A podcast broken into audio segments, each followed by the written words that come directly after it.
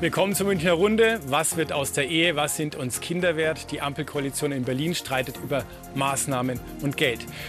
Das verunsichert viele Menschen. Ja, was wird denn aus den Familien? Was kommt auf sie zu? Welchen Stellenwert haben sie überhaupt noch in der Zukunft? Das diskutiert im Moment ganz Deutschland. Das diskutieren wir hier. Und zwar mit meinen Gästen. Ich begrüße ganz herzlich Ulrike Schaaf, bayerische Familienministerin CSU. Doris Rauscher, Vorsitzende des Familienausschusses im Landtag SPD. Julika Sand, stellvertretende Vorsitzende der FDP-Landtagsfraktion. Verena Bentele, Präsidentin des Sozialverbandes VDK. Und Sabina Schutter, Vorstandsvorsitzende SOS Kinderdorf.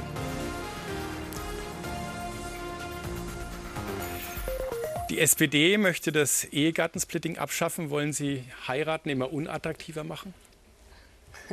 Nein, heiraten soll nicht unattraktiver werden. Und man muss ja mal sagen, äh, die, der Gedanke der Abschaffung oder ich würde mal eher sagen Weiterentwicklung des Ehegattensplittings ist ja nur deshalb Thema geworden, weil es um die Kürzung beim Elterngeld geht. Mhm. Aber reden wir über Ehegattensplitting. Ja, und Ehegattensplitting ist ja ein Relikt, ich glaube aus 1958. Also ich finde, man darf wirklich mal ganz ideologiefrei über eine mögliche Weiterentwicklung sprechen, um vielleicht auch künftig die Schultern ein bisschen stärker zu fordern, die mehr tragen können und andere stärker zu entlasten. Ist es eine Weiterentwicklung oder führt das in Ehelosigkeit? Also die Berliner Blase ist so weit weg von den Lebensrealitäten der Familien in unserem Land und verliert deswegen auch immer mehr an Zustimmung. Wir müssen uns schon mal darüber im Klaren werden, dieses Steuermodell äh, ist etwas, äh, was vielen Familien geholfen hat, Steuern auch zu sparen. Und wenn wir die Situation sehen, in der wir uns jetzt befinden, wir haben eine hausgemachte Energieinflation, wir haben ein Heizungsgesetz, das die Menschen verunsichert und jetzt auch noch die Abschaffung des Ehegattensplittings äh, in den Raum zu werfen, ist für mich absolut inakzeptabel. Wir sparen sparen damit äh, nicht für das Elterngeld, sondern das, was ausgelöst wird, dass äh, Familien sehr viel mehr an Steuerbelastung äh, mit sich äh, rechnen müssen. Das heißt 20 Milliarden mehr an Steuerbelastung für Tausende von Familien mhm. in unserem Land und das ist nicht akzeptabel. Frage, sind Sie da in einer neuen Koalition, CSU und FDP, weil Sie lehnen ja auch die Abschaffung des Ehegattensplittings rundweg ab. Warum? Das ist richtig, weil, weil es de facto eine Steuererhöhung jetzt wäre. Und wir haben versprochen, dass es keine Steuererhöhung geben wird. Und da rücken wir auch ganz klar nicht von ab. Da wacht auch Christian Lindner darüber. Ja, und wenn das dennoch, Geld aber da wäre? Dennoch ist es so, ist es so dass wir natürlich andere Familienmodelle heutzutage haben, dass wir andere Formen auch der Verantwortung haben. Und deswegen finde ich es auch richtig, zu, sich zu fragen, wie entwickeln wir es weiter. Was wir jetzt machen wollen, dafür habe ich mich auch sehr eingesetzt, dass wir sagen, wir schaffen die Lohnsteuerklassen 3 und 5 ab, dass es nur noch die Lohnsteuerklasse 4 gibt, was da auch ähm, bestimmte Verwerfungen, ähm, ja, was die, was ich, ich glaube, da kommen Sie sicherlich noch drauf. Es geht ja auch um die, um die Rolle der Frau, um die, um Anreize, auch wieder eine Berufstätigkeit aufzunehmen etc. Und da ähm, sagen wir, das ist ein erster Schritt um äh, hier in eine modernere Richtung zu gehen und eine modernere Gesellschaft im Blick zu haben und eben nicht, und da sind wir schon anders als die CSU, nur das Hausfrauenmodell, weil die Zeiten sind vorbei. Und das da unterscheiden Quatsch. wir uns. Das Hausfrauenmodell haben wir noch nie vertreten. Naja. Die Steuerpolitik leider schon, aber. Ja. Frau Bente, äh, würde ich Sie auch gerne mal fragen: weniger Geld für Eheleute, darf man da so plakativ sagen, wird Liebe bestraft? Also so plakativ, da würde ich natürlich nie mitgehen. Aber wir sehen ja ganz klar, um Liebe geht es ja auch nicht bei Steuerpolitik, sondern man sollte sich ja erstmal für eine Ehe aus Liebe entscheiden. Auch für Kinder sollte man sich äh, aus Liebe und idealistischen Gründen nicht wegen des Geldes entscheiden. Also davon gehen wir jetzt erstmal aus. Und in früheren Jahren war das sicherlich so, dass natürlich was wie das Ehegattensplitting für viele Paare eine Möglichkeit war, äh, weil man eben auch davon ausgegangen ist äh, und das oft leider früher so war und bis heute teilweise so ist, dass Frauen strukturell benachteiligt sind, was den Lohn angeht, weil sie in Berufen arbeiten, wo einfach schlechter bezahlt wird zum Teilen und weil natürlich auch in den gleichen Jobs der Gender Pay Gap, also der Unterschied, um es mal einfacher zu erklären, zwischen dem, was Männer und Frauen verdienen, der ist einfach immer noch sehr groß in Deutschland.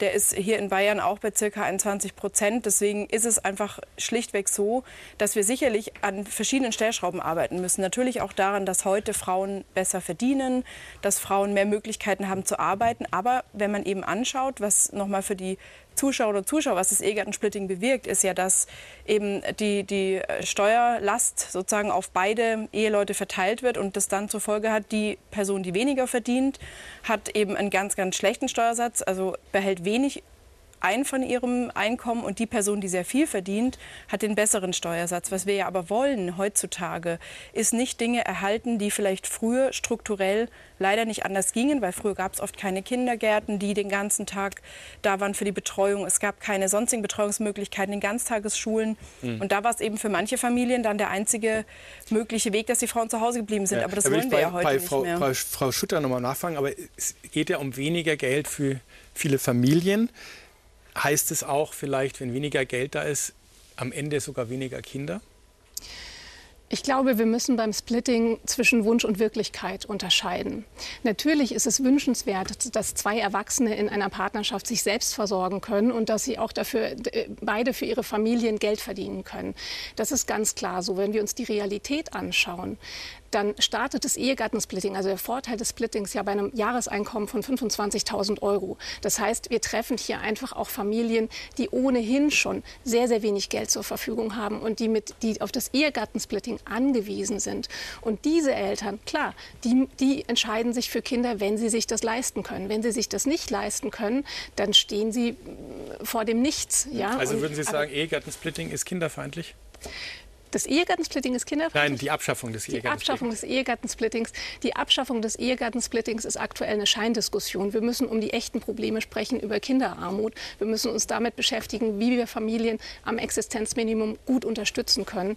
Und die Frage, ob sich Familien für Kinder entscheiden, ist vermutlich, da muss ich auch Frau Bentele recht geben, nicht in erster Linie eine wirtschaftliche Entscheidung, sondern das wird erst in zweiter Linie ausschlaggebend sein. Ich würde da ganz gerne noch was zu sagen, weil die, die, Herausforderung, die wir doch haben, Frau Schutter, Sie sprechen Familien an, die 25.000 Euro Jahreseinkommen haben und die dann eben benachteiligt werden, wenn das Ehegattensplitting wegfällt. Ich frage mich, warum wir hier in diesem äh, Fall auch ganz Deutschland über das Ehegattensplitting, warum über die Ehe diskutieren. Kinder, das ist der Punkt, wofür Paare, eben auch Paare, die wenig äh, Geld verdienen, eben Entlastungen benötigen.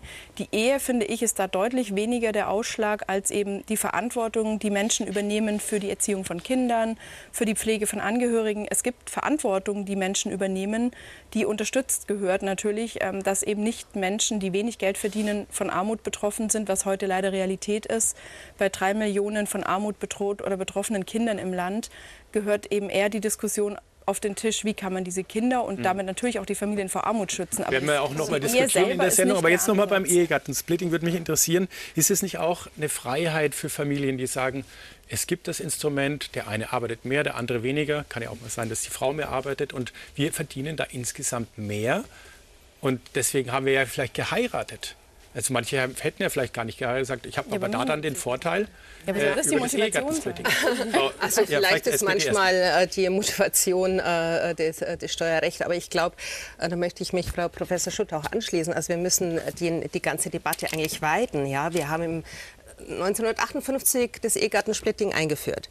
Ja, äh, wir haben jetzt eine ganz andere Gesellschaft. Wir haben auch andere junge Frauen. Wir müssen noch einmal sehen, wie, wo liegen die Bedürfnisse der jungen Familien. Frauen sind wunderbar hoch ausgebildet. Die möchten auch arbeiten. Also ich würde mal sagen, wir brauchen auch eine Betreuungsinfrastruktur, mhm. die es Frauen ermöglicht, mhm. ja, eigenes Einkommen zu generieren. Die Frauen ähm, möchten doch nicht in Abhängigkeit ihres Partners oder Ehepartners stehen. Mhm. Also ich glaube, wir müssen Sie aber, ganz andere Perspektive drauf ja, gehen. Sind Sie, sind Sie wirklich äh, so in Abhängigkeit? Weil es ist ja eine Gemeinschaft, da verdient man und sagen wir mal, es kommt zur Scheidung. Ja? Jede dritte Ehe wird geschieden. Aber dann gibt es ja genau diesen Ausgleich. Was zugewonnen ist, was gespart wurde, wird geteilt. Wenn der Mann jetzt zum Beispiel sagt, ich habe ganz viele Rentenansprüche, die werden geteilt. Also hat man, ist es nicht diese Ehe in dieser jetzigen Form mit dem Splitting auch dann eigentlich eine Form von Gleichstellung? Für mich ist es äh, ganz entscheidend, dass wir dieses Ehegattensplitting weiterentwickeln. Ich glaube, da sind wir uns auch alle einig, so wie dieses Steuermodell äh, vor vielen Jahren aufgesetzt wurde, mit einer guten Absicht und auch mit, mit aus meiner Sicht mit sehr viel äh, guten Willen auch für die Familien, dieses gemeinsame Verdienen, gemeinsam veranlagt zu werden. Und wenn man mal genau hinschaut, bei 50.000 Euro, äh, wenn ich Alleinverdiener bin, dann habe ich 11.000 Euro Steuerlast. Wenn ich gemeinsam veranlagt werde, ist immer bei 6.500 Euro Steuerlast. Steuerlast. Also weiterentwickeln, im Sinne, weiterentwickeln? im Sinne der Kinder. Höhere Freibeträge für die Kinder hin zu einem mhm. Kindersplitting und damit Entlastung für die Familien, im Übrigen auch für die Alleinerziehenden. Ich glaube, dass das ganz entscheidend Warum ist, dass wir zu einem Kindersplitting Die Ampelkoalition ja dieses Familiensplitting. Familiensplitting. Ähm, ein ein, ein äh, Familiensplitting ist tatsächlich ein Modell, was wir auch als äh, auf Landesebene ähm, auch schon mal ähm, auch schon fokussiert haben. Ich denke, wir müssen das schrittweise angehen. Man kann nicht jetzt einfach sagen, wie es jetzt vorgeschlagen wurde mit Blick auf einen aktuellen Haushalt, ähm, wie äh, sparen wir hier oder wie, wie können wir einen Haushalt konsolidieren, wir schaffen eben das Ehegattensplitting ab, sondern wir müssen tatsächlich langfristig überlegen und auch gerne parteiübergreifend, ähm, wie können wir da tatsächlich ähm, uns weiterentwickeln und tatsächlich diejenigen berücksichtigen, die familiäre Verantwortung übernehmen. Und das heißt natürlich Pflege von Angehörigen auch. Das heißt, dass man Alleinerziehende die Kinder großziehen, dass all diese verschiedenen Familienmodelle eben da entsprechend berücksichtigt werden. Also ich glaube, ich bin überzeugt, und ich weiß auch, dass in der FDP viele sind, die den Weg gehen wollen. Und das wird natürlich auch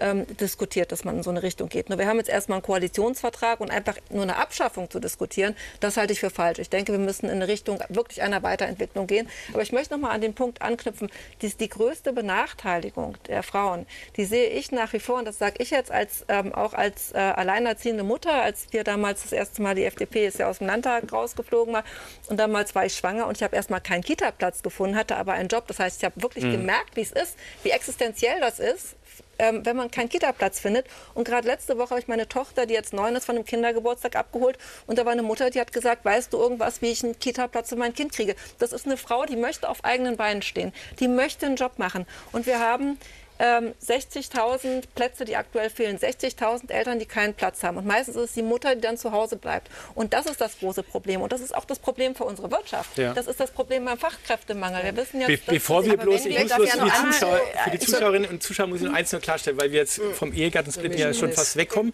Aber man muss ja dazu sagen, dass da auch kein falscher Eindruck entsteht. Es ist wohl geplant, dass man bei neuen Ehen nur dieses Splitting ja, schafft. Nicht bei allen, weil das ja Verunsicherung gibt, sondern bei neu geschlossenen Ehen würde das wegfallen, richtig? Ja, und auch das ist noch nicht so, dass es im Januar 24 in Kraft treten würde. Das ist einfach mal laut gedacht. Und warum wurde denn laut gedacht? Weil genau na, also man muss Politik, das wissen wir alle hier am Tisch, ist nicht immer so einfach. Ja. Äh, auch auf bayerischer Ebene wurde etwas geäußert zum Familiengeld und auch da nicht fertig gedacht. Ja, Aber ich wollte noch was sagen zur Konsolidierung des Bundeshaushalts. Ihr Finanzminister will nämlich im Moment über die Reduzierung des Elterngeldes den Haushalt konsolidieren. Nee, und da naja, er naja, ja na, Entschuldigung. geschrieben, es gibt ein Schreiben vom 29. Juni, wo er gesagt hat, die, Finanz, äh, die, die, die Familienministerin entscheidet selbstständig darüber, wo sie Kürzungen vornimmt. Und da gibt es viele Punkte im Haushalt von einer, von einer Steigerung de, des Öffentlichkeitsetats um 240 Prozent und so weiter, wo man auch kürzen könnte. Das ist das falsche Signal. Wir haben ganz klar gesagt, ich wir wollen eben nicht, ausreden, dass Elterngeld auf, den, auf Kosten der Familien den Haushalt zu konsolidieren wird aber de facto gemacht. Einem Familienressort zuzumuten, Streichungen vorzunehmen. Welche Spielräume hat denn eine ja, Familienministerin? Ja, und das finde ich vom Grundsatz her eigentlich schon schwierig. Hm. Jetzt, Jetzt, könnten wir, ich ja, Frau Bendele, bitte. was zur Abhängigkeit sagen. Also Herr Nietzsche, Sie hatten vorher mal die Frage gestellt, wie abhängig Frauen sind. das kann man relativ leicht und schnell beantworten. Wenn wir wissen in Deutschland, und das ist in Bayern auch nicht besser, wie viele vor allem Frauen im Alter von Armut bedroht oder betroffen sind, dann sehen wir, wie weit es mit der Abhängigkeit her ist, nämlich leider sehr weit. Viele Frauen wissen zum Beispiel nicht, was ihre Männer verdienen und oder was so an Vermögen da ist oder wenn überhaupt eins da ist. Viele Frauen wissen das tatsächlich leider nicht. Viele Frauen haben wenig Möglichkeiten, äh, weil eben die Infrastruktur fehlt, eben mehr arbeiten zu gehen. Und wenn dann eben so ein Modell wie das Ehegattensplitting erstmal suggeriert, eigentlich lohnt sich eh kaum, wenn du arbeiten gehst, weil die Steuern äh, dann eben für uns noch mal höher werden, dann ist es natürlich tatsächlich kein Anreiz. Und wenn kein Anreiz da ist, dann steigt natürlich auch nicht der Druck, der politische Druck, dass zum Beispiel die Infrastruktur für Kinderbetreuung ausgebaut wird und dass auch die Betreuerinnen und Betreuer für die kleineren Kinder besser bezahlt werden. Dass zum Beispiel auch eine, die Kinder betreut, sagen kann, ich kann auch die Familie ernähren und der Mann kann eben mal zu Hause bleiben. Also das Problem hängt tatsächlich leider schon viel auch mit Abhängigkeit zusammen. Und Frauen bringt diese ganze Situation, wie sie jetzt gerade ist, dass oft die Männer eben besser verdienen, wenn wir so einen hohen Gender Pay Gap haben, dass die Infrastruktur fehlt, dass das Steuermodell so ist, bringt Frauen alles in eine absolute Schieflage und bringt sie dann dazu, dass sie sehr schnell auch oft natürlich bereitwillig sagen, naja klar, dann bleibe ich halt zu Hause, ist doch das Logische, wir müssen ja auch von irgendwas leben. Also wir müssen echt an diese strukturellen Punkte ran, um mhm. Frauen da ein Stück weit aus der Abhängigkeit zu lösen. Das, Absolut. was, was Frau ja. Wentele gerade anspricht und was Sie auch vorhin angesprochen haben mit der Ehe, wir haben es hier mit Ungleichzeitigkeiten zu tun. Also wir modernisieren auf der einen Seite zum Beispiel im Unterhaltsrecht, weil der nacheheliche Unterhalt bei weitem nicht mehr so ausgebaut ist wie früher. Seit 2005, 2007, seit der Reform des Unterhaltsrechts haben Ehegattinnen nach einer Scheidung kaum noch Unterhaltsansprüche. Gleichzeitig haben wir das Ehegattensplitting, das eben konträre Anreize setzt. Und wir haben zum Beispiel das Elterngeld, das die schnelle Rückkehr in den Beruf fördern soll. Das heißt, die unterschiedlichen Systeme sind so ungleichzeitig, dass Frauen sich im Grunde häufig in einer ausweglosen Situation befinden. Und dann ein Punkt, den Sie gerade auch schon so angedeutet haben, ist ein Thema wie finanzielle Gewalt. Viele Frauen wissen tatsächlich nicht, was der Ehemann verdient. Sie haben teilweise keine eigene Kreditkarte. Sie müssen tatsächlich dann zu Hause hingehen und die Hand aufhalten. Und das sind diese Ungleichzeitigkeiten, an die wir ran müssen, mhm. sowohl auf gesetzlicher Ebene als auch auf der Ebene der Einstellungen. Das sind ganz wichtige Hinweise. Ähm, ich würde noch mal auf einen Punkt zurückkommen, weil Sie gesagt haben, da hat nur mal mein Minister von der SPD laut gedacht. Ich glaube, es gibt jetzt mit diesen vielen Vorschlägen in ganz kurzer Zeit recht viel Verunsicherung. Und wenn man dann in den Koalitionsvertrag, Frau Sand, reinschaut, äh, da gibt es ja noch etwas, was jetzt auch äh, quasi für Ende des Jahres jetzt äh, angekündigt wurde, und zwar neues Familienmodell, die Verantwortungsgemeinschaft ohne Trauschein.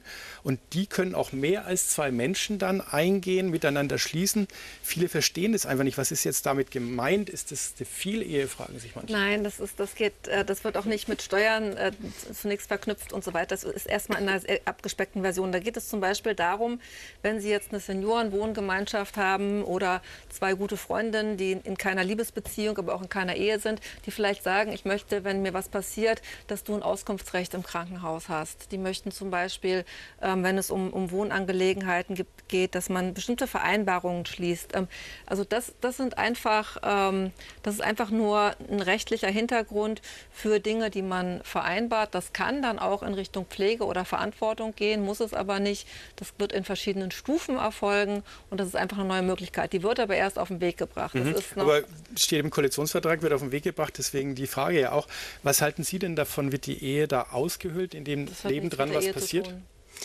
Ich glaube, wir müssen uns immer wieder die Frage stellen, warum in unserem Grundgesetz in Artikel 6 der besondere Schutz von Ehe und Familie verankert ist. Und äh, wenn ich äh, sehe, was äh, damit alles gemacht wird, dann muss ich immer wieder daran erinnern, es muss unser Anspruch sein, Ehe und Familie ganz besonders zu schützen. Äh, und da liegt nämlich sehr viel dann auch an der Familienpolitik und solche Modelle füreinander Verantwortung übernehmen. Das, glaube ich, ist äh, etwas ganz Natürliches. Das sehen wir auch mit Lebenspartnerschaften, das sehen wir mit gleichgeschlechtlichen Ehen, das sehen wir überall dort, wo Menschen füreinander einstehen, ob es für Kinder, für pflegende Angehörige ist. Ähm, aber wir sollten es nicht ausspielen äh, gegen Nein. dieses Gesellschaftsmodell, das über übrigens ein Grundpfeiler unseres, unserer Gesellschaft ist Ehe und Familie. Und wenn ich äh, nach Berlin schaue, dann kann ich so sagen, Berlin, die Ampel möchte ein anderes Gesellschaftsmodell. Das wollen die Leute aus meiner Sicht nicht. Und wir ja, können das an vielen Dingen festmachen. Nehmen wir das Selbstbestimmungsrecht, nehmen wir die Staatsbürgerschaftsrecht, nehmen wir den Paragraph 218 Schwangerschaftsabbruch. Dann sehen Sie diesen gesellschaftlichen mhm. Wandel, den äh, die Entscheidungen äh, der Ampel vorantreiben. Das ist nicht das Modell, das wir wollen. Ehe und Familie muss geschützt werden. Neben all den Verantwortungen, die wir als äh, Menschen füreinander übernehmen können. Also wir achten auch den Schutz von Ehe und Familie. Dennoch sehen wir auch, dass es, dass es nicht mehr der Realität äh, entspricht, dass es nur noch dieses Familienmodell gibt. Und wir öffnen uns da auch anderen Familienmodellen. Und wollen Frau, auch, Frau Bentele, ich, ich würde, würde bei Ihnen noch mal zu dieser Verantwortungsgemeinschaft nachfragen. Ja? Glauben Sie denn, dass das insgesamt dann für Frauen besser ist, wenn es so eine Verantwortungsgemeinschaft gibt? Oder wird es vielleicht auch Männer äh, geben, die sagen, naja, es gibt jetzt dieses neue Modell, äh, dann rausche ich nicht in eine ruinöse Scheidung rein. Äh, lass uns doch das machen, das reicht doch auch. Also ist das jetzt etwas, was den Frauen hilft? Also ich finde, das ver ver ver vergleicht ja gerade ein bisschen Äpfel und Birnen. Das heißt ja nicht, dass eine Verantwortungsgemeinschaft nicht mehr geregelt ist, wenn einer Verantwortung nimmt, dass der nachher nicht abgesichert ist. Also der Trugschluss, den finde ich, darf man nicht so schnell machen. Ich finde das Spannende tatsächlich, dass wir uns vielleicht ein Stück weit entfernen sollten von der Frage, wie Menschen eben Verantwortung übernehmen, ob sie das tun in, mit einer Eheschließung oder in einer anderen Form zum Beispiel. Auch innerhalb äh, von, von Ehe und Familie gibt es ja eine gibt es viele Gruppen, die eben sehr äh, von Armut bedroht oder betroffen sind. Ähm, ne, nennen wir mal nicht Ehe, sondern Familienkonstellationen, in dem Fall Alleinerziehende. Da haben wir eine Armutsgefährdungsquote äh, von 42 Prozent, also richtig viele alleinerziehende Frauen, erleben das Thema Armut und das, obwohl sie Verantwortung übernehmen für andere Menschen, nämlich für ihre Kinder. Oder nehmen wir pflegende Angehörige.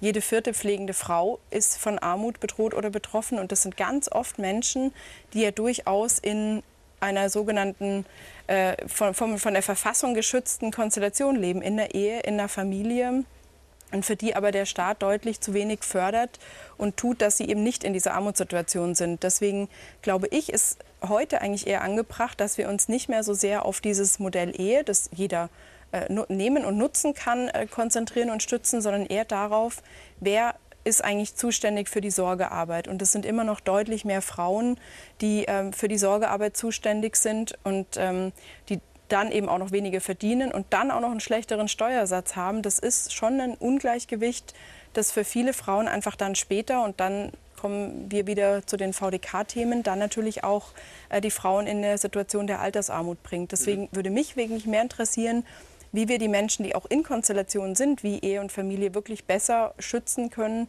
vor Armut, indem zum Beispiel sich die Sorgearbeit mehr lohnt, indem zum Beispiel die Frauen eben selbst entscheiden können und auch die Männer willig arbeiten oder Kinder erziehen. Aber die Verteilung im Moment, auch wie viele Väter nehmen zum Beispiel die Partnerschaftsmonate, naja, das sind jetzt nicht so wahnsinnig viele, das hat jetzt nicht irre viel gebracht.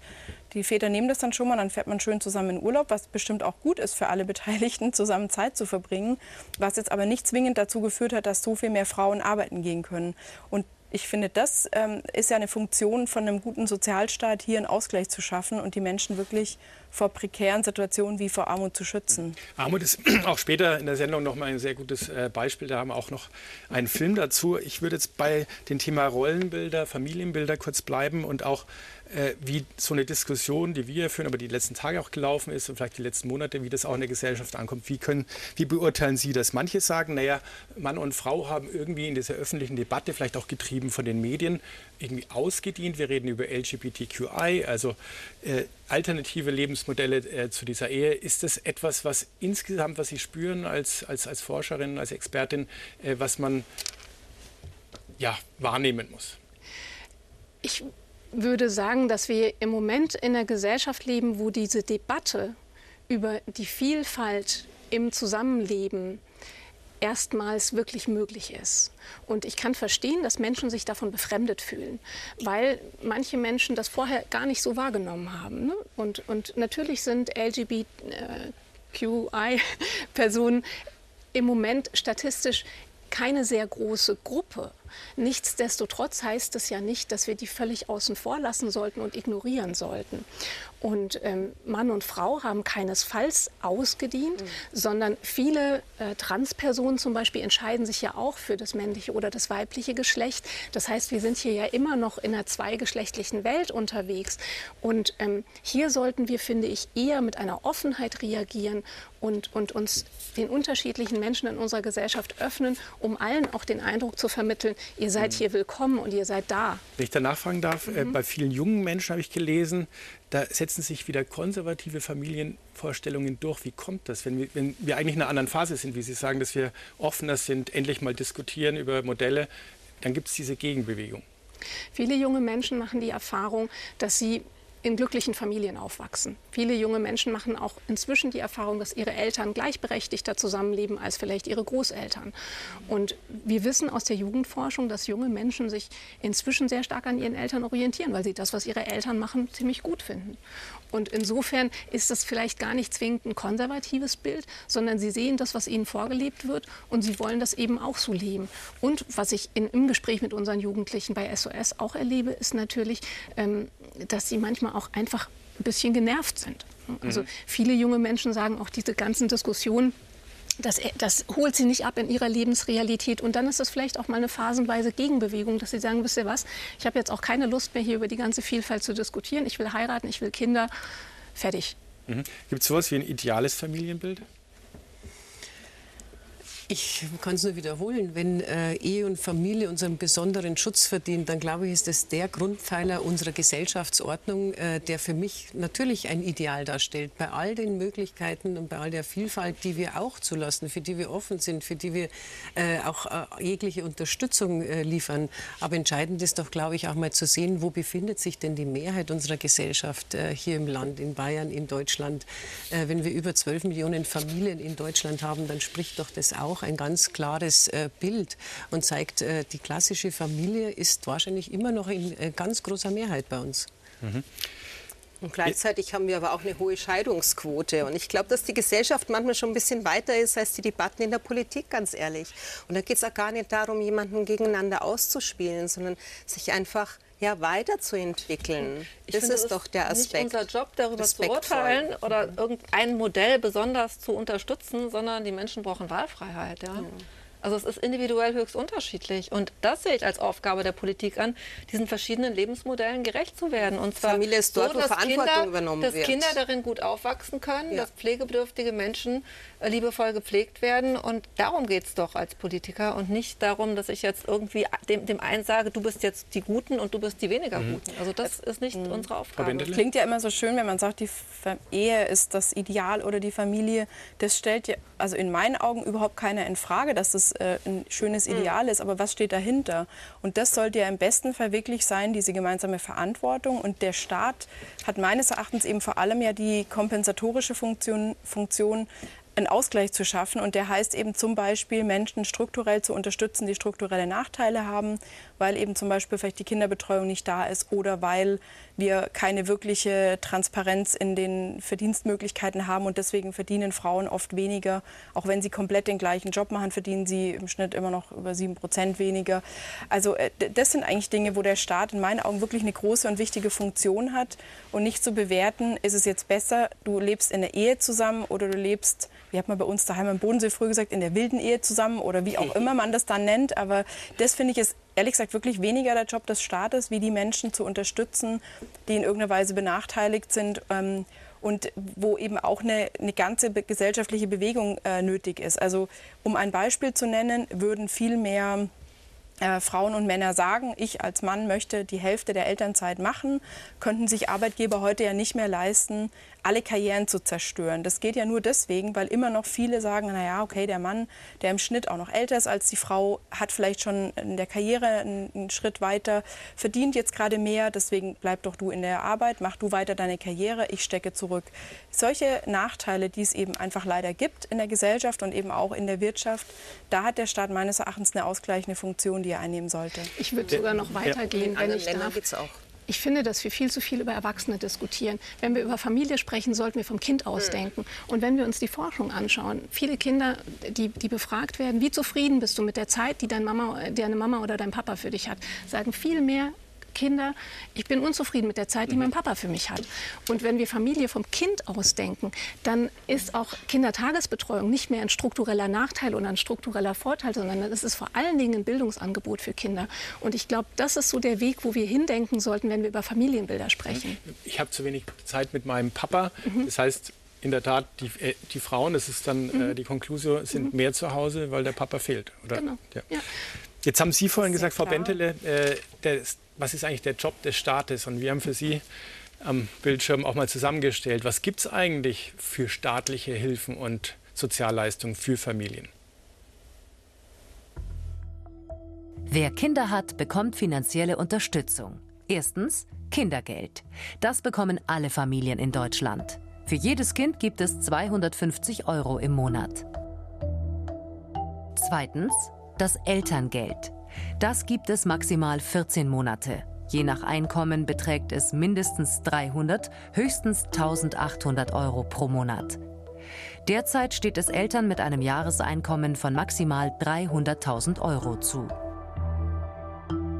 Drittens, eine bayerische Besonderheit, das Familiengeld. Nach Vollendung des ersten Lebensjahres erhalten Eltern pro Kind zwei Jahre lang im Monat 250, ab dem dritten Kind 300 Euro. Die Bundesregierung will das Kindergeld durch eine Kindergrundsicherung ersetzen. Die soll für ärmere Haushalte höher ausfallen als das aktuelle Kindergeld. Frau Schaaf, entscheidend ist ja immer, was im Geldbeutel letztendlich ankommt. Wir haben ganz viele Leistungen gerade gesehen. Ist es insgesamt zu wenig? Wenn wir über die Kindergrundsicherung sprechen, so wie Sie es jetzt in dem Film äh, gezeigt haben, dann ist für mich ganz entscheidend und die Frage darf ich an die beiden äh, Damen stellen, die mit in der, in der Ampelkoalition ihre äh, Parteifreunde haben. Ich möchte wissen, wann der erste zusätzliche Euro bei den Kindern ankommt. Diese Kindergrundsicherung, wir sind uns im Ziel vollkommen einig, aber ich kann äh, nicht mehr nachvollziehen und es ist kaum erträglich, dass wir seit eineinhalb Jahren, gut eineinhalb Jahren im Koalitionsvertrag diesen Wunsch äh, und diese Absichtserklärung haben. Es gibt eine Kindergrundsicherung. Nochmal, ich möchte auch, dass kein Kind in Armut aufwächst. Ja. Sagt vielleicht mal aber jemand nochmal Kindergrundsicherung. Vielleicht Sie können es auch erklären. Was ist Kindergrundsicherung für das Publikum? Das ist die, die, äh, die Absicherung für Kinder, damit kein Kind in Armut aufwachsen muss. Und es geht darum, mehrere Leistungen für Kinder zusammenzufassen. Äh, Frau Paus hat die Vorstellung, dass sie fünf Leistungen in ein Paket zusammenfasst und dass das entsprechend äh, genug Unterstützung ist, dass kein Kind in Armut aufwachsen muss. Ich bin noch mal im Ziel vollkommen einig, aber die Umsetzung äh, ist dermaßen schlecht gemacht, beziehungsweise kommen wir nicht voran. Ich darf einfach mal ganz kurz zurückblenden. Frau Paus äh, hat es erstens mal im Koalitionsvertrag stehen, ist richtig so. Äh, seit eineinhalb Jahren äh, wird versprochen. Im Übrigen regieren wird nicht am Versprechen oder am Wunsch äußern äh, gemessen, sondern an den Ergebnissen. Äh, seit Mai bei der letzten Länderkonferenz spricht sie davon, wir sind sehr weit gekommen und schwurbelt davon, das Gesamtkonzept liegt fast vor. Jetzt haben wir Juli, Mitte Juli gleich. Äh, wir wissen zwar, dass es jetzt finanziell wohl einen Merkposten gibt, auch eine erstaunliche Begrifflichkeit für einen Bundeshaushalt. Äh, besondere Finanzpolitik ist wohl, dass man in, in, in einem Bundeshaushalt in einem Kabinett beschließt, dass da nur noch Merkposten sind. Und es ist wirklich äh, kaum erträglich, dass dieser Finanzpoker, den Frau Paus hier abliefert, von 12 Milliarden kommend, runter bis auf 2 Milliarden Merkposten. Äh, mhm, Weil aber Herr Lindner, ja, Finanzminister von der FDP, ja gesagt hat, so viel Geld ist gar nicht ja, da, oder? Ja, sie kriegt auch noch peinlich. Wir fragen uns, nochmal, wir fragen uns wirklich, wann kommt der erste Euro an? Und die Frage stellen sich auch der Kinderschutzbund. Die Frage stellt sich ein Bundeskanzler, der offene Briefe an die äh, Ministerin schreibt. Die Frage stellt sich Frau Nahles, äh, die das in der Arbeitsagentur umsetzen muss, die erst neulich geäußert hat, sie weiß von nichts. Äh, selbst die SPD-Bundestagsfraktion wird ungeduldig. Und wir sind jetzt wirklich an einem Graben der Unglaubwürdigkeit, den Sie mit Rhetorik nicht mehr zuschütten können. Nee, Frau Paus spricht davon, äh, und ich zitiere aus dem Spiegel, meine neue Hausnummer lautet zwei bis sieben Milliarden, die ich brauche. Also ich möchte mal äh, beiden von Ihnen wünschen, in Haushaltsverhandlungen zu gehen mit einer Hausnummer zwischen zwei und sieben Milliarden. Nützt okay. nicht den Jetzt die Ampelkoalition also, haben wir am Tisch ja. beide. Jetzt ja. wollen wir wissen, wissen, also wie viel braucht und wie viel wollen Sie zur Verfügung stellen? Weil in der Tat steht kein Konzept da, irgendwas zwei bis sieben Milliarden. Und das sehe ich auch richtig so, dass Christian Lindner sagt, in jedem Haushalt ist ein bestimmter Teil zu kürzen. Und wenn sie, wenn sie, sie kriegt jetzt zwei Milliarden den Merkposten, aber das Geld ist schon angekommen, es ist schon Geld angekommen. Das Kindergeld wurde erheblich erhöht. Das hat die Union in 16 Jahren Bundesregierung nicht geschafft, das Kindergeld so zu erhöhen, wie es jetzt erhöht wurde. Der Kinderzuschlag ist auch erhöht worden. Ja? All diese Leistungen sind erhöht worden. Und bei der Kindergrundsicherung stehen jetzt zwei Milliarden zusätzlich im, äh, im, im, im Haushalt. Das ist ja eine Haushaltsgeschichte, die ist ja für den Haushalt 24 vorgesehen. So. Und da werden die Leistungen zusammengeführt. Und es ist ja so, dass den Familien Geld ähm, Geld zusteht, aber dass nur 30 Prozent davon abgerufen werden. Das war auch schon zu Zeiten der Union so. Dieser Leistungs-, dieser undurchschaubare Bürokratiedschungel ist in Zeiten entstanden, als auch die Union mit in der Regierung war. Den wollen wir jetzt lichten, da wollen wir jetzt Klarheit schaffen, dass es einfach ist, das abzurufen, damit diese Leistungen, die den Familien zustehen, abgerufen werden. Und das sind jetzt 30 Prozent. Wir wollen, dass sie 100 Prozent abrufen. Dann haben die armen Familien sehr viel mehr. Aber nochmal, das Hauptproblem für Kinderarmut ist, wenn Eltern nicht arbeiten können, weil sie keinen Kita-Platz haben. Und das Problem liegt in den Ländern, namentlich hier in Bayern. Jetzt haben Sie schon mal Beträge genannt. Würde mich nur interessieren jetzt von der SPD, nachdem diese Beträge ja immer hin und her gehen. Also einmal 12 Milliarden, dann heißt 2 Milliarden, vielleicht trifft man sich in der Mitte. Was sagt denn die SPD? Wie viel Geld braucht es jetzt für diese Kindergrundsicherung? Was muss man einstellen in den ja. Etat? Ähm, also unser Bundeskanzler Olaf Scholz hat ja tatsächlich an die Familienministerin Paus geschrieben, sie muss jetzt endlich mal ein griffiges Konzept vorlegen. Ja, da muss man auch wirklich niemanden verteidigen. Gut, die ähm, Grünen sind jetzt nicht am Tisch, da spielen sie sich Bälle ja. zu. Aber was, nein, nein, was, was aber es, jetzt es, aus ist Sicht ja der so. SPD? Ja, aus Sicht der SPD, also ich, ich bin ja der Überzeugung, wir müssen wirklich ein bisschen ressortübergreifend schauen, wie können wir Grundsätze. Und äh, Frau Ministerin, Sie sagen ja auch, im Ziel sind wir uns einig, wir wollen Kinderarmut abschaffen. Wie lässt sich es finanzieren? Und wenn natürlich die Vorgabe kommt, dass sie nur zwei Milliarden einstellen darf, äh, das Ganze aber zwölf Milliarden kosten soll, dann ja. haben wir einfach eine ordentliche Lücke. Ja. Aber das, was mir nur wichtig wäre zu erwähnen, das eine sind ja, ist ja das Geld, das andere ist die Zusammenführung von Leistungen. Wir haben bundesweit betrachtet ungefähr 150 Familienleistungen. 70 Prozent kommt nicht bei den Kindern an. Also das ist mit die zweite Säule, die gelöst werden wird durch eine Kindergrundsicherung, äh, die enorm wichtig ist. Ja, und es gibt ja das Bündnis äh, Kindergrundsicherung. Da wurde ja auch mal ja, hochgerechnet. Die Zahlen sind vielleicht schon wieder veraltet. Ich glaube, mittlerweile ist man bei an die 750 Euro Existenzminimum für ein Kind. Das muss man hochrechnen. Da kommt eine Zahl raus und dann muss geschaut werden, wie muss die finanziert werden. Aber was ich mir von Ihnen erwartet hätte, äh, Frau Schaaf, das ist, sich konstruktiv einzubringen und nicht als Bayern, als einziges Bundesland, sich gegen die Kindergrundsicherung auszusprechen. Was ist das für ein Signal an die Familien, an die Kinder, die an der Armutsgrenze leben oder in Armut leben? Ich habe mich von Anfang an konstruktiv eingebracht, indem ich von Anfang an Frau Paus darauf hingewiesen habe, die Neubemessung des Existenzminimums kann sofort angegangen werden. Und es muss, dieses Verfahren muss angestoßen werden, aber das macht sie nicht. Steht zwar auch im Koalitionsvertrag, soweit ich weiß, aber äh, sie macht es nicht. Das würde sofort äh, Verbesserung bei den Kindern, bei den Familien unmittelbar bringen. Und das, was Sie beide angesprochen haben, was diese Verwaltungsreform betrifft, ganz nebenbei, die kostet 200 Millionen, diese Leistungen alle zu digitalisieren und zusammenfassen. Ich wünsche nur, dass dies gelingen möge. Mir allein fehlt der Glaube, dass das auch tatsächlich funktioniert. Nochmal, Frau Paus redet jetzt seit einem halben Jahr intensiv und schwurbelt davon, sie hätte ein fertiges Konzept. Jetzt hat sie noch Luft bis August äh, und bis dahin hätte sie längst die Neubemessung des Existenzminimums anstoßen können. Wie betrachten Sie das von außen im Grunde, diesen Schlagabtausch hier am Tisch? Also da ging es erst um Zahlen. Die SPD hat jetzt, glaube ich, Sie hätten Schlagzeilen machen können. Noch keinen Betrag genannt, äh, wie viele Milliarden. Aber äh, glauben Sie daran, dass es diese Vereinfachung und auch das Geld für die Menschen geben wird? Also das müssen wir ein bisschen auseinanderklamüsern. Erstmal haben wir in Deutschland um die drei Millionen Kinder. Das sind wirklich leider nicht wenige, sondern sehr, sehr viele, die in irgendeiner Weise von Armut bedroht oder betroffen sind. Und das sind richtig viele Kinder. Um mal vielleicht nochmal die Lebensrealität dieser Kinder auch den Zuschauern und Zuschauern zu verdeutlichen. Bei den Kindern geht es darum, ob sie gesund essen können, ob sie, wie sie wohnen, ob sie einen eigenen ruhigen Platz haben, wo sie mittags ihre Hausaufgaben machen können, ähm, ob sie an einem Geburtstag teilnehmen können, wo man sich ein Geschenk leisten muss. Bei diesen Kindern geht es wirklich um die existenziellen Bedürfnisse der Teilhabe, der Bildung, der Freizeitgestaltung. Kann ich in Sportverein, kann ich ein Musikinstrument lernen? Um all diese Dinge geht es hier. Und ähm, was ich total spannend finde, dass das auch schon seit Jahren ein Thema ist in Deutschland. In den letzten Koalitionsverträgen auch mit der CSU mit am Tisch oder in der Regierung damals war das nie äh, das große Thema, leider. Jetzt haben wir es schon mal im Koalitionsvertrag. Das ist ein echt guter Ansatz und da steht zum Beispiel auch die Neuberechnung des Existenzminimums, also die Frage, was brauchen Kinder. Und da sprechen wir uns als Bündnis, in dem 20 Verbände inzwischen drin sind und wo ich als Sprecherin gerade ähm, eben auch natürlich sehr äh, viel zu tun habe in Berlin mit der Kindergrundsicherung da, da, versuchen wir wirklich schon lange ähm, eben auch für zu werben, dass man eben Kinder anders berechnen muss in ihren Bedürfnissen wie Erwachsene. Kinder sind eben keine kleinen Erwachsenen, sondern haben ganz andere äh, Themen, die sie beschäftigen und ganz andere Bedürfnisse, die erfüllt werden müssen. Was wir jetzt aber gerade sehen, ist interessanterweise viel mehr den Poker ums Geld sind es zwei oder zehn oder zwölf Milliarden. Wir glauben als Bündnis Kindergrundsicherung übrigens, es reicht auch nicht mit zwölf Milliarden, wenn man mehrere Dinge tut, nämlich zum einen die Existenz von Kindern wirklich das, was nötig ist, neu zu berechnen, wenn man zweitens aber auch schaut, dass die bisherigen Leistungen überhaupt mal da ankommen, wo sie äh, benötigt werden.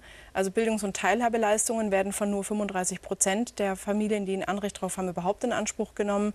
Sowas wie Kinderzuschlag wird kaum in Anspruch genommen. Also allein wenn das alles eintreten würde und dafür muss ja vielleicht noch nicht mal Geld äh, jetzt eingestellt werden, das wäre schon mal ein Anfang, wenn die Leistungen ankommen würden. Aber es, wir, was wir ja wirklich brauchen, sind auch noch Verbesserungen. Die Leistungen sollten ankommen, dann braucht es Verbesserungen.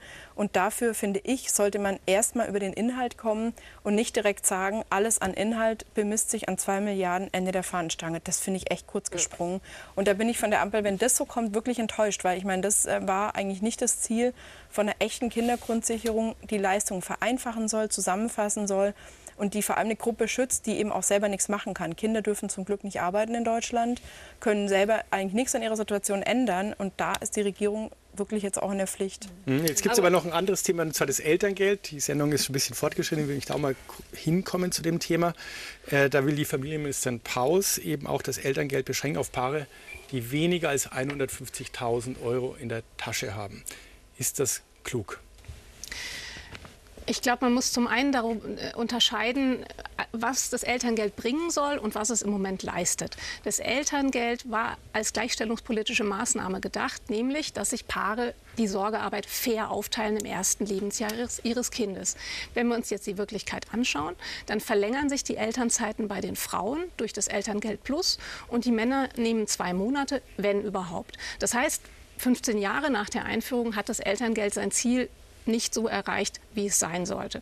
Insofern sollten wir grundsätzlich darüber sprechen, wie wir das Elterngeld umgestalten können. Das ist der eine Schritt. Und die andere Frage ist, wenn wir uns entscheiden müssen zwischen Elterngeld oder Kindergrundsicherung, und ich bezweifle, dass diese Entscheidung notwendig ist, dann würde ich sagen, ist die Kappung bei 150.000 Euro Jahreseinkommen die vertretbarere Lösung. Mhm, das sagen Sie? Hm. Ähm, ich würde ganz gerne das Elterngeld auch ähm, so weiterentwickeln, dass es mehr Anreize gibt, gerade für die Väter, mehr Vätermonate zu nehmen. Also ich würde eigentlich an dieser Stellschraube zunächst mal drehen und wirklich diese Themen auch voneinander trennen. Denn dabei ging es ja, wie Sie auch gerade sagten, immer um diesen Gleichstellungsgedanken, der in der Form sich nicht hat umsetzen lassen. Also ja? würden Sie es jetzt lassen Aber bei 300.000 Euro die Grenze oder runtersetzen auf 150.000 Ich würde es zunächst mal lassen in der Gesamtabwägung ähm, ist aber die, das Thema Kinderarmut ein enorm dringliches. Ja, ähm, also ich hoffe, wir kommen nicht an den Punkt, um abwägen äh, zu müssen. Ja, ähm, also so gesehen würde ich gern ungern äh, die, die Äpfel und Birnen in, in, in einen Topf werfen, äh, sondern die Themen gesondert voneinander zunächst mal äh, diskutieren, bevor wir jetzt überlegen, äh, wie können wir äh, das eine durch das andere finanzieren. Und ähm, das, ja, also da würde ich mich Ihnen wirklich gerne anschließen. An dem Punkt sind wir noch nicht, wo wir sagen müssen, wir kappen das Elterngeld, um damit die Kindergrundsicherung zu finanzieren. Und die Kindergrundsicherung ist die wichtigste familienpolitische Reform seit vielen, vielen Jahrzehnten. Aber an diesem ja. Punkt sind wir noch nicht. Es wird aber seit Tagen diskutiert, Elterngeld ja, reduzieren. Also ich, ich denke, dass da, also da hat, finde ich, eine wichtige Rolle auch der Bundesfinanzminister. Wie ich vorher ja, schon gesagt habe, man muss doch mal schauen, wie konsolidiere ich den Haushalt ja, auf Kosten der Familien und Kinder. Das kann doch wohl schon, nicht sein. Es ist schon verfassungsmäßig. Also er, es sind ja alle, es sind ja alle Bereiche aufgefordert, an einer gewissen Stelle zu sparen. Da gibt es auch in dem Haushalt vom Familienministerium noch viele Punkte, die eben nicht äh, Elterngeld etc. sind. So. Und beim Elterngeld, das sehe ich auch so, das müssen wir erhalten und das, das, das, die Auffassung teilt auch meine Fraktion. Die haben ja auch meine Kollegen aus dem Bundestag der FDP haben ja auch angekündigt, dass sie da entsprechende Vorstöße machen werden, dass das so nicht kommt, wenn Frau Paus diese Kürzung einbringt, weil einfach, das, wenn man sich erinnert, warum das Elterngeld eingeführt wurde, es war einmal ein Instrument, das, weil, weil wir dramatische Geburtenrückgänge hatten, das war auch ein Grund zur Einführung des Elterngeldes. Und das hat ja auch äh, da ähm, gewirkt vielleicht nicht genug, aber ein Stück weit. Und ähm, vor allen Dingen eben als Gleichstellungsinstrument. Und aus dem Grund, weil es eine Lohnersatzleistung ist, eben keine Sozialleistung und äh, weil es ein Instrument auch zur Gleichstellung, ein gleichstellungspolitisches Instrument ist, bin ich der Meinung. Auch das Gleichstellung bei Menschen, die auch, über 300.000 Natürlich braucht es da Gleichstellung. Na, was heißt über 300.000? Das ist ja, ähm, das ist ja eben, das ist ja nicht so. Das ja, ja, also 300.000, man verdient jemand 300.000, bis dahin bekommt man Elterngeld und dann äh, sagen Sie, gibt, das ist jetzt eine gleichstellungspolitische Frage und andere sagen auch hier in der Runde, ja, das ist aber auch eine Frage des Vermögens, wo nehme ich Geld weg, mit dem ich andere Leistungen okay, finanziere. Okay, aber de facto ist es natürlich schon so, dass wenn, wenn, wenn Sie jetzt das auf 150 senken wollen, ja, dann haben Sie bei einer Akademiker-Ehe in München, wenn man da, wenn dann einer auf wenn man auf die Hälfte praktisch verzichtet, dann ist das ein erheblicher Verzicht. Wenn man dann nicht, nicht mal Elterngeld bekommt, aber wenn man ein bisschen weniger verdient hätte im Jahr davor, ähm, Elterngeld bekommen hätte, das macht natürlich schon sehr viel aus. Und ich höre schon, dass das dazu beiträgt. Wir hatten ja nicht umsonst eine Petition mit einer halben Million Petenten an einem Tag. Und ich habe mir die zum Teil auch durchgelesen, natürlich nicht alle, aber ich habe sehr viele Kommentare dazu gelesen.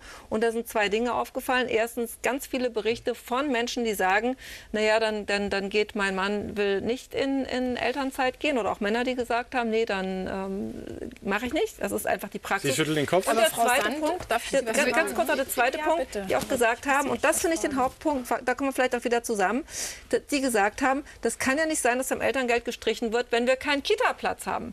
Und das ist, das ist nämlich der Punkt, weil der Kita-Platz ist noch das gravierendere Problem für die Familien und das heftigere Problem, noch mehr als das Elterngeld an der Ecke. Aber so. ich bin trotzdem der Meinung, man soll es nicht kürzen. Jetzt, Jetzt also haben Sie ganz viele gemeldet, ja. nicht durcheinander. Ich glaube, Sie waren die Erste, die gezuckt hat, also, dann Frau Bentel, dann Frau Schaff. Wenn wir über die Münchner AkademikerInnen-Ehe sprechen, da muss ich kurz einhaken. Wir haben bundesweit Familienzentren, wo wir uns um äh, Familien in Armutslagen äh, kümmern. Unter anderem, unter anderem in München-Riem, wo junge Menschen Menschen nach der Schule kommen, nachmittags aggressiv sind und die, die Betreuerin dort fängt erstmal an, mit den jungen Menschen zu kochen, weil sie fragt, hast du heute eigentlich schon was gegessen? Und die Kinder haben noch nichts gegessen und zu Hause ist der Kühlschrank leer. Und wir haben es zunehmend mit Familien zu tun, bei denen das Geld nur noch bis zum 20. des Monats reicht und sie danach nicht mehr wissen, wie sie ihre Familie ernähren müssen. Da können wir, es tut mir wirklich leid, aber da habe ich weniger Mitleid, Mitleid mit der Akademikerinnenfamilie. Es tut mir wirklich leid. Es geht nicht um, es ist eine Lohnersatzleistung und keine Sozialleistung. Leistung. Deswegen Gut. darf man das nicht in einen Topf werfen. Aber ich, ich finde es wirklich, also ich habe da die letzten Tage ganz, ganz viel drüber nachgedacht, ähm, wie eigentlich so eine ba Debatte so laufen kann. Ich mache den Stempel Gleichberechtigung drauf und kriege 400.000 oder fast 500.000 Unterschriften für dieses Thema, das ja wirklich nicht ganz so viele Elternpaare betrifft. Also die allermeisten Eltern haben kein zu versteuerndes. Es geht um ein zu versteuerndes Jahreseinkommen von 150.000 Euro. Damit verdient man ins, äh, so ungefähr 180.000. Und das betrifft jetzt nicht ganz so viele Paare. Aber für so ein Thema kriegt man ganz schnell ganz viele Unterschriften gegen Kinderarmut, die wirklich drei Millionen Kinder betrifft da unterschreibt kaum jemand. Echt, ich schäme mich in Grund und Boden, dass wir so weit gekommen sind, dass man für so ein Thema, ich meine, natürlich, Elterngeld ist gedeckelt. Die Familien, die viel Geld haben, auch bei denen ist es gedeckelt, die kriegen im Jahr nochmal 20.000. Ist nice to have. Aber ohne Witz, Leute, entscheide ich mich, wenn ich 180.000 Euro habe, als Paar dafür oder dagegen ein Kind zu kriegen. Wenn ich dafür 20.000 Euro mehr oder weniger habe, kann dann nicht auch der, der mehr verdient, nehmen wir jetzt mal den Mann oder nehmen wir die Frau, wir es emanzipiert, kann die dann nicht ihrem Mann die Hälfte ihres Einkommens abtreten, dass der auch ein eigenes Geld hat und die kümmern sich dann zusammen um die Kinder oder meinetwegen, wenn die sich anders entscheiden, einer kümmert sich um die Kinder, geht das echt nicht. Die haben was zu essen. Andere haben nichts zu essen. Ich finde das echt beschämend. Also was zu essen haben oder nicht zu essen haben, sehr gutes Beispiel, Frau Bentley. Sie haben auch ständig, äh, das war gut, Kinderarmut hier in diese Sendung als Thema eingebracht. Jetzt schauen wir mal auf eine Familie, die an der Grenze zur Armut ist, eine Familie aus München. Der Bissverkäufer Dirk Schuchert. Vor 18 Jahren wurde er nach seiner zweiten Scheidung obdachlos. Doch mit dem Verkauf der Biss-Zeitschriften hat er sein Leben komplett verändert. Er schaffte es, von der Straße zu kommen und lernte auch seine jetzige Frau kennen. Beim Verkaufen, es war eine Kundin von mir. Im Strachus. Rund 1000 Zeitschriften verkauft Dirk Schuchert pro Monat. Das schafft er jedoch nur, wenn er 50 Stunden in der Woche arbeitet. Die fünfköpfige Familie wohnt in Planegg bei München mit Hund in einer Dreizimmerwohnung. Dominik, Kevin! Die Wohnung ist eng. Die Kinder müssen sich zu dritt ein Zimmer teilen. Insgesamt sind es 80 Quadratmeter. An eine größere Wohnung ist finanziell nicht zu denken. 2000 Euro netto verdient Dirk Schuchert im Monat. Seine Frau Kerstin arbeitet Teilzeit im Kindergarten und verdient 870 Euro. Damit sind sie bereits armutsgefährdet. Dann haben wir 750 Euro Kindergeld und 450 Euro Wohngeld. Also ungefähr 4000. Nach Abzug von Miete, Strom, Internet und Fahrtkosten bleiben der Familie rund 2700 Euro. Wie empfindet Dirk Schuchert die Diskussion um die geplante Absenkung der Einkommensgrenze beim Elterngeld von 300.000 auf 150.000 Euro? Wenn man das sieht, dass die Armen immer, immer weniger haben, das Geld immer weniger wird, das Geld immer weniger wert wird, weil alles teurer wird. Und der Reiche meckert dann, weil er äh, bei 300.000 Euro kein Elterngeld mehr kriegt. Ich finde das ein bisschen ungerechtfertigt. Dirk Schuchert ist stolz, alles aus eigener Kraft zu stemmen. Auch wenn er täglich hart kämpfen muss, um seine Familie über Wasser zu halten. Wir haben gehört, der Reiche meckert, mir geht es jetzt aber so, ich muss kämpfen. Elterngeld. Ich muss was Grundsätzliches sagen. Wir ähm, drehen uns hier um das Elterngeld, um die Ausgestaltung, um eine Weiterentwicklung, um Einkommensgrenzen. Aber das eigentliche Problem liegt doch daran, äh, dass eine Bundesregierung beschlossen hat, dass ein Familienetat auch einzusparen hat.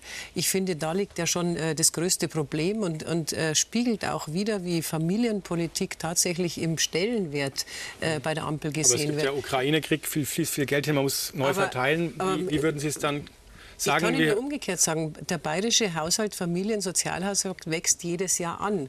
Äh, allein wenn ich an das bayerische Familiengeld denke, das Sie ja auch vorgestellt haben, äh, dann haben wir seit 2018 3,6 Milliarden für aber Sie haben auch keinen 850 Verteidigungshaushalt in Bayern, oder? Gewerkschützen, na gut. ähm, es, man kann auch Äpfel mit Birnen vergleichen, Herr Nietzsche, aber der, der Punkt ist doch, warum muss man 500 Millionen einsparen in einem Familienhaushalt in einer Zeit, in der wir jetzt leben, in der die Inflation äh, uns dazu bringt, dass wir jeden Tag ärmer werden, dass das äh, Monatsbudget, und wir haben es ja hier sehr schön gesehen, das Monatsbudget einer Familie jeden Tag weniger wert wird. Genau in dieser Zeit spart man bei den Familien.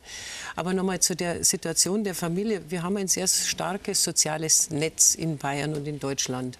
Und eine solche Situation, dass jemand nicht aufgefangen wird, sollte es eigentlich äh, gar Wie nicht viele geben. Kinder sind in Bayern armutsgefährdet? Das weiß die Frau Bentele am besten. Drei Millionen. Warum wissen Sie es nicht als Ministerin? Äh, Ich würde es auch wissen. äh, äh, dann, Ich glaube ziemlich genau 13,6 Prozent. das sind wesentlich. ja. Nein, das stimmt jetzt nicht. Jetzt müssen wir die Armutsgefährdung und die. 230.000 Kinder. Ja, wieso investiert Bayern nicht wirklich äh, mehr in eine äh, Infrastruktur, Kitastruktur, Grundschulkindbetreuung für Kinder? Es gehört alles zusammen, Frau Scharf. Und da investiert wieso können. Aber Familien, Sie wieso können. Frauen in Bayern nicht so arbeiten, wie Genau, sie das wollen?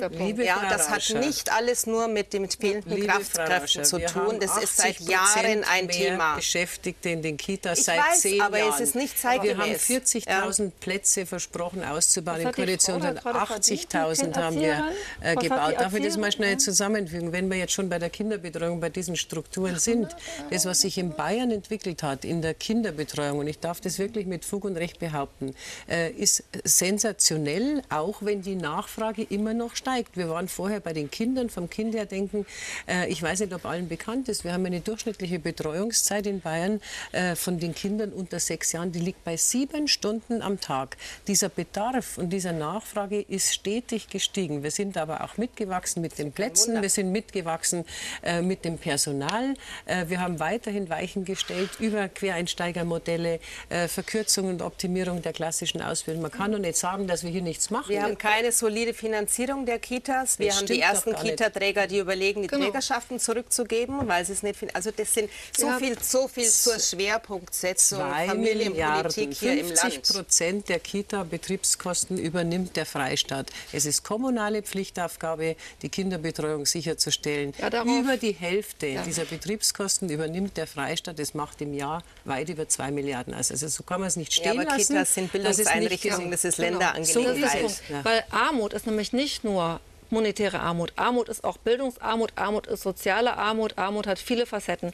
Und da leistet die Kita, wenn sie gut ist und wenn sie gutes Personal hat, was nicht überfordert ist, wo sie nicht die Gruppen immer größer machen und so weiter, leistet, kann da sehr viel leisten. Und ähm, ich kann einfach nicht verstehen, der Anstellungsschlüssel wird immer geringer, der wird immer die, besser. aber dann einer nach dem anderen, versteht uns nichts. Erst Sie, dann Sie. Also, also erstens mal verstehe ich nicht, wieso Sie nicht viel mehr Anstrengungen unternehmen, die fehlenden Fachkräfte zu holen. Wir werden im 2030 werden, hat die Bertelsmann-Studie prognostiziert, 1,3 Millionen Fachkräfte in Kitas fehlen. So. Sie haben keine Fachkräftebedarfsanalyse selber. Sie stochern da im Nebel. Sie haben irgendwann Stimmt gesagt, nicht, soll kommen, aber die, ist, die wurde nie vorgelegt. Ja, da freue ich mich drauf. Haben wir immer wieder gefordert, wurde abgelehnt. Freue ich mich, dann Opposition wirkt. Danke. Zweitens fordern wir, schon, fordern wir schon lange, fordern wir schon lange, dass eine flächendeckende vergütete Ausbildung, damit es Anreize gibt, in die Kitas zu gehen.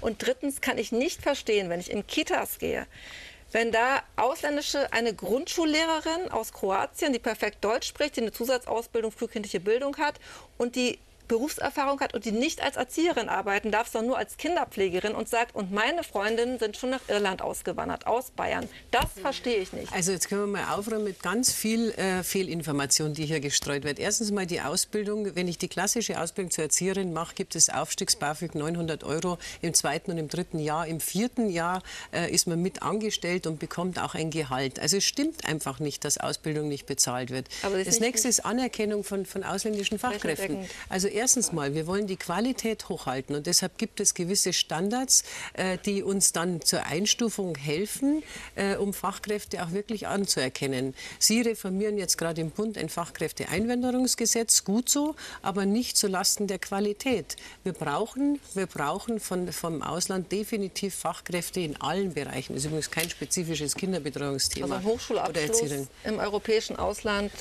glaube ich nicht, dass da die Qualität so viel schlechter ist. Das ist ein Einzelfall, den wir ganz oh. gerne prüfen können. Habe ich gleich mehrere. Ja. Ja. Okay. Aber es reicht halt auch nicht, hm. nur nach, mit dem Finger nach Berlin zu zeigen. Man muss einfach auch vor Ort genau. die Hausaufgaben machen. Da werden wir Landespolitikerinnen halt leidenschaftlich. Ja. Gut so. Also wo müssen die Hausaufgaben gemacht werden? Bei der Finanzierung der Kitas, beim ja. Ausbau der Plätze, uns fehlen 53.000 Krippenplätze. Also jetzt darf ich vielleicht noch was dazu sagen. Wir hatten erst Bayern hat halt auch eine angefangen im Ausbau. Deswegen musste da so viel Geld reinfließen. Um so eine nach ja, verstehen wir uns nicht. Als Sie, sagen Sie Ihren Satz nochmal, weil es ist wirklich schwer, dann für die Zuschauer zu folgen. Was war Ihr Argument? Dann Sie. Mein Argument war, dass uns unglaublich viele Plätze nach wie vor fehlen, 53.000 Krippenplätze allein. Wir haben eine nicht wirklich gute finanzielle Ausstattung. Wir haben keine gute Arbeits- und Rahmenbedingungen für die pädagogischen Fachkräfte in den Kitas. Die hängen zum Teil ihre Jobs an den Nagel. Das sind so viele Stellschrauben von der Ausbildung bis hin zur soliden Finanzierung, an denen wir schrauben müssten. Und es kommt wird immer wieder genug. mit, es wird immer mit den Millionen äh, ja. hantiert, die in dieses System reingingen. Aber Bayern hat halt halt auch im Bundesvergleich sehr weit unten anfangen müssen beim Ausbau. Ja, aber wirklich äh, qualitativ da, wo auch die Bertelsmann Stiftung es fordert, sind wir auch in Bayern nicht. Und der Anstellungsschlüssel, der uns immer vorgerechnet wird, ist auf dem Papier. Reden Sie doch mal mit der Praxis. Ja. Dann erfahren also Sie, wie es draußen ausschaut. Ich bin mindestens fünfmal im Gespräch mit der Praxis, weil Kinderbetreuung Chefinnen-Sache ist. Und es geht kein Tag vorbei, wo ich nicht damit zu tun habe. Ich möchte mal ganz kurz auf den äh, Kinderbetreuungsgipfel, den wir letzte Woche hatten, zurückblenden. Äh, klares Ziel ist formuliert formuliert, wir wollen 180.000 Plätze mehr, nochmal 50.000 Plätze für die unter Sechsjährigen, 130.000 Plätze brauchen wir, wenn der Rechtsanspruch für Kinder, Grundschulkinder äh, in Kraft tritt, nämlich 2026. Und wir haben vor allen Dingen auch eines geschafft, nämlich die pädagogischen Fachkräfte, die aus meiner Sicht sehr viel mehr Zeit für die Kinder brauchen, äh, um Bildung und Erziehung äh, voranbringen zu können. Die entlasten wir mit unseren Teamkräften. Wir haben am Montag auf den Weg gebracht und ich freue mich wirklich sehr darüber, dass wir diese Teamkräfte in der Förderung verdoppeln. Das heißt nochmal 127 Millionen äh, reine Fördergelder aus Landesmitteln, die wir für die Teamkräfte verwenden. Für nicht qualifizierte Teamkräfte. Ja, Moment mal. Jetzt, keine flächendeckenden Verwaltungskräfte, mal, keine flächendeckenden Liebe Frau Rauscher, ich würde mal zuhören und auch in der Kita gehen. Sie müssen ja, es eigentlich besser wissen. Da wöchentlich mehrfach Sie müssen es besser wissen, ja. dass es alle braucht in der Kita. Es braucht die Hauswirtschaftskraft, es braucht Aber dann finanzieren Sie es doch flächendeckend. Ja, das tun, tun Sie, tun Sie doch der Basiswert Kinderarmut kommen. aber von der Kita-Debatte. Ja, absolut. Ich finde ehrlich gesagt, wir haben ja nicht den Einladungsabend heute hier zur Kita, sondern wir, uns geht es doch eigentlich um das. Thema Kinderarmut. Das hängt absolut zusammen und ich finde es richtig, dass ihr das ausbauen wollt und auch müsst. Ähm, Und ich freue mich mega, dass alle irgendwie das Thema äh, Familienpolitik für sich entdeckt haben in den letzten Jahren, auch in der Vorgängerregierung war jetzt ehrlich gesagt familienpolitisch waren auch keine ambitionierten Vorhaben im Koalitionsvertrag. Jetzt hätten wir mal eins in Berlin. Dass das zu einem guten Ergebnis kommt, das wäre wirklich wünschenswert. Und hier in Bayern ist für die Familien tatsächlich schon so, dass immer noch Frauen deutlich mehr machen in der Sorgearbeit zu Hause, sei es bei der Kindererziehung, Haushalt, Pflege von Angehörigen. Das sind alles strukturelle Dinge, die natürlich so leider ähm, auch stattfinden, weil eben zu wenig Kinderbetreuung da ist, weil man Beruf und Kinderbetreuung zu wenig vereinbaren kann, weil zu wenig Pflegeplätze, auch Kurzzeitpflegeplätze da sind, sind es halt immer noch die Frauen, an denen das ganz, ganz oft hängen bleibt. Und hier wirklich strukturell was zu tun, ist eine Riesenaufgabe, die leider nicht mit sind Wahlkampf zu am Ende der. Sendung nur ein Satz noch von Ihnen. Sie waren lange nicht dran. Was ist jetzt das Wichtigste, was die Regierung jetzt als nächstes anpacken muss, um den Familien zu helfen? Die Regierung muss die Kinderarmut bekämpfen und zwar mit Geld für die Existenzsicherung, mit Bildung, sehr guter Bildung für die Kinder und mit Geld für Bildung. Ja, vielen Dank. Äh, Familie ist ein wichtiges Thema. Äh, es gab schon Fragen, warum sitzen hier eigentlich nur Frauen und äh, keine Männer? Also die angefragten Männer hatten abgesagt. Das gab es auch schon mal andersrum. Ist eben so. Finde ich auch völlig in Ordnung. Hat mich sehr gefreut, mit Ihnen jetzt hier zu sprechen. Ein sehr buntes, äh, eine sehr bunte Runde. Ja, also das war eine, ein wichtiges Thema. Mal sehen, äh, wie sich das jetzt weiterzieht. Bestimmt bis hin zur Landtagswahl, weil vieles auch von der Regierung jetzt noch nicht gelöst werden konnte vor der Sommerpause. Jetzt geht es weiter mit Kontrovers und da geht es um die letzte Generation und die will sich mit Aktionen zu die Recherche stark auf Bayern konzentrieren und ein Interview mit Innenminister Hermann dazu. Also dranbleiben, schönen Abend, vielen Dank fürs Zuschauen.